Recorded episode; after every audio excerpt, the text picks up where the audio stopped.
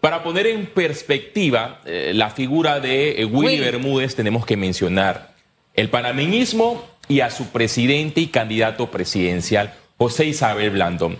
En estas elecciones primarias del Partido Panameñista, donde existió solamente un aspirante presidencial y un aspirante a la alcaldía capitalina, el colectivo político demostró tener músculo y demostró hacer, eh, ser eficaz en la famosa frase que siempre se ha dicho en el partido panameñista, que el panameñismo saca los votos hasta debajo de las piedras. Y lo demostró porque eh, el candidato presidencial José Isabel Blandón, con el 98% de las mesas escrutadas, ha superado 100.700 eh, votos. Y con esta cantidad de votos, Blandón tiene los méritos para pelear la cabeza de una alianza opositora, porque por un lado demuestra que este colectivo político está consolidado, que el colectivo político eh, muestra unidad y que logró el consenso necesario para sacar más de 100 mil votos en busca de esta alianza opositora de cara a las elecciones generales. Hay puntos negativos que hay que mencionar.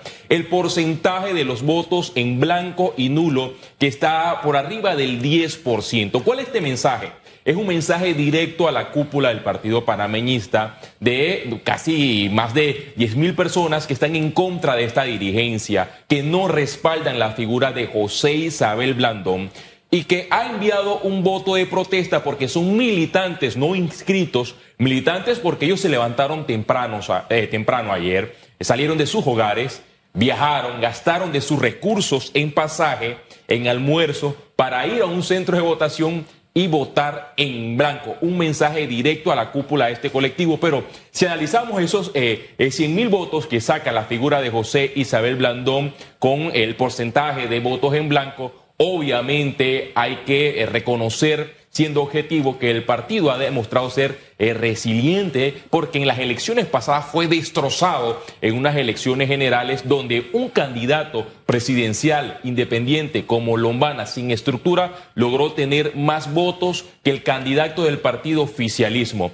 Ha demostrado salir desde abajo para buscar recuperarse en un nuevo torneo electoral. Ahora bien, Vamos a analizar la otra figura importante a lo interno del partido panameñista. Hablamos de Guillermo Bermúdez, que ha sido uno de los concejales o representantes de la comuna capitalina que se ha destacado en su rol de eh, en Don Bosco, pero demostró tener mucho poder económico en este proceso electoral porque no hubo competencia. En su momento, Elías Vigil, diputado panameñista, se inscribió para participar de estas elecciones internas, pero luego declinó. En el periodo de campaña, en la ciudad capital, vimos que estaba inundada de campañas del aspirante a la alcaldía, Willy Bermúdez. Es más, pero existe esa campaña y existe el voto duro, así como existen las encuestas, como las encuestas de carne y hueso. ¿Qué demostró este proceso electoral democrático en el partido panameñista? Que Guillermo eh, Bermúdez tiene un músculo financiero, un músculo económico, pero que no tiene un músculo en votos. ¿Por qué? Porque en el Distrito Capital, según el padrón electoral del Tribunal Electoral, 48.481 personas inscritas en el partido panameñista de los 235.000 habilitados a nivel nacional, solamente votaron por el señor Bermúdez 11.281. Poco. ¿Qué representa eso? Representa. En, en justo en, esta, Re- en este periodo de negociación representa, alianzas. representa que él no puede negociar una cabeza en una alianza de cara a la figura de llegar a la alcaldía de Panamá con ¿Por qué? esta cantidad de votos, porque el voto es mínimo, 11 mil votos, y si analizamos los votos en blanco, 1874 votos, 14,07%, votos nulos, 159. ¿Quién llevaría más posibilidades de.? Y hablo de los tres Mira, que han eh, eh, estado. no- no sabría- El país, CD y, ah, y, y obviamente el panameñismo. Las tiene difícil, las tiene difícil, no sé quién tendrá más posibilidades, pero con justa razón otros candidatos como el señor eh, Triple R, Raúl Ricardo Rodríguez, puede decir en su planteamiento de negociación, mira, en el torneo pasado yo saqué tantos votos, he sacado más votos que tú. ¿Cuántos oh, sacó en el torneo pasado él? más de 50 mil, si la memoria no me falla, pero yo soy de los que creo en la convicción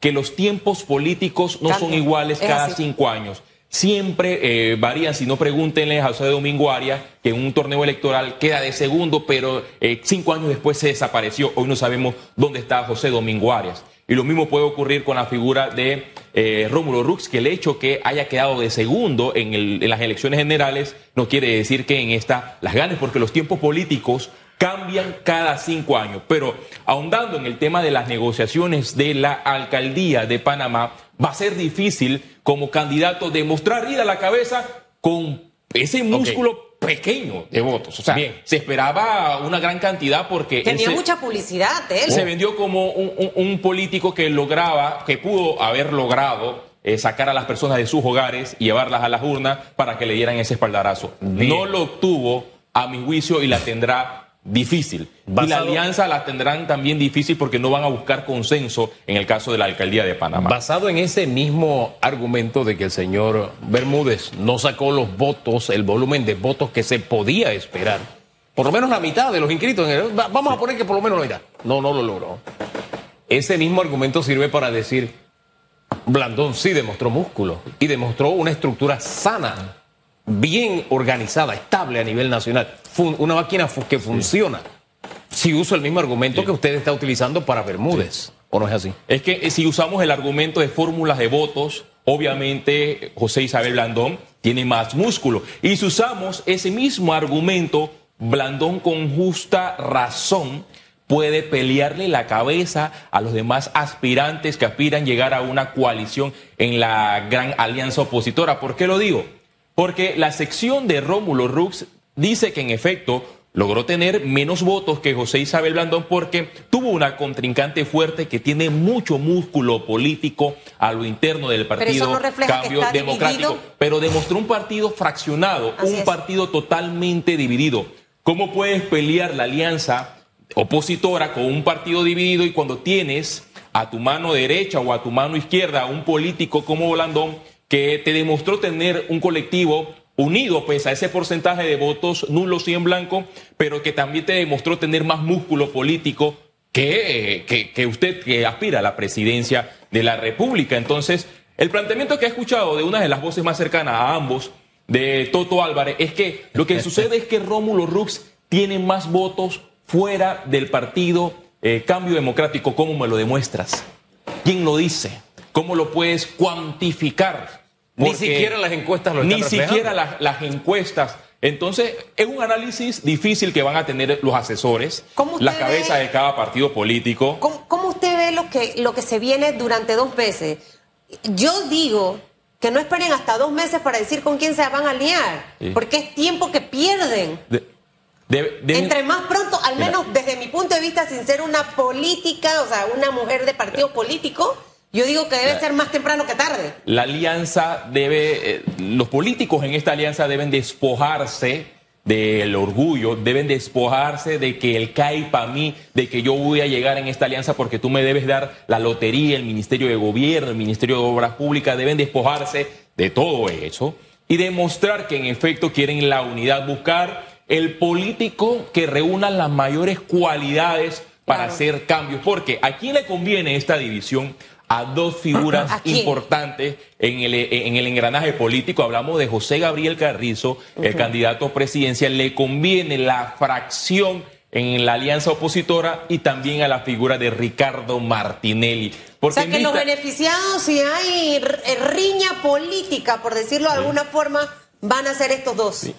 Mira, y, la victoria la podrían tener contundentemente si suman a un actor político que también es importante. Hablamos de Martín eh, Torrijos, que sale del Partido eh, Popular, pero ahí hay un orgullo político. de ese no, no, no, perdón. Porque yo he escuchado el planteamiento de José Isabel Blandón que dice que el señor Martín Torrijos, con más de 300 votos que obtuvo en la convención, no puede llegar a esta alianza y pedir la cabeza. Claro. Si lo damos en votos, le, damos la razón a José Isabel Blandón, pero si quieren rescatar el país, Si de verdad quieren hablarle de forma transparente, deben despojarse de todo el orgullo y presentarle a la nación los planes para lograr transformar el país, o si no, vamos a, tener un gobierno PRD nuevamente, un gobierno que podría romper con la alternancia que se ha registrado en la era democrática de Panamá. Señor Félix Antonio Chávez, usted no pertenece a ningún colectivo político. Ni quiero estar en ningún partido. ¿Quién debería, a su juicio, desde su punto de vista, como periodista, como estudiante de Derecho, con un hombre que se mantiene imparcial, ¿usted cree que con los resultados de ayer, José Blandón, a su juicio, debe pelear por ir a la cabeza o no? Tiene los méritos para pelear. No me voy a inclinar hacia él, pero como periodista debo mencionar algo que quizás las personas desconocen. Blandón puede tener los votos, pero no tiene el recurso económico. Y detrás de Rux hay un poder económico que lo quiere a él a la cabeza. Entonces, ¿Qué pesará más, el músculo político o el músculo económico? Es que debe, debe, debe mostrar más el músculo del voto. El voto debe valer más que el dinero porque esto no es una campaña de dinero, pero lo que ha demostrado en los procesos democráticos es que aquel que tiene más respaldo económico es el que va a la cabeza. Entonces, yo le dejo la tarea a sus asesores, le dejo la tarea a ellos que se sienten y que decían quién irá a la cabeza. Pero lo que tengo que rescatar es que Blandón tiene los méritos para pelear la cabeza porque demostró tener unidad y músculo político en estas elecciones eh, primarias. Esto apenas inicia. Esta es una serie de Netflix que todavía no tiene nombre y va a ser por dos veces. Mucho de lo que se habla en las reuniones no lo vamos a, saber, Félix Antonio Chávez, pero al final la negociación, señor y señora que me ve, debe ir enfocada en ayudarle a usted a mejorar su calidad de vida, sin tema de regalos, sino con oportunidades de educación y de prepararse. Eso es lo que debe imperar Félix Antonio Chávez en esas mesas de negociación. Decía el señor Blandón, yo tengo esto, ¿y tú qué tienes? Y hizo así aquí en la mesa. O sea, él ahora va con otro tono, porque ya tiene, ¿cuánto hay? ¿100 mil? ¿Cuánto eh, iba? De, 700. 100. Dale, dale, dale, busque, que se pasa el tiempo y sale la pajarita. Estoy, estoy, aquí arreglando la mesa, suave. Tranquilo. 100 mil 753 votos, faltan 10 mesas todavía. Y faltan todavía 10 mesas. Esto. Oye, hay 100 mil votos de carne y hueso.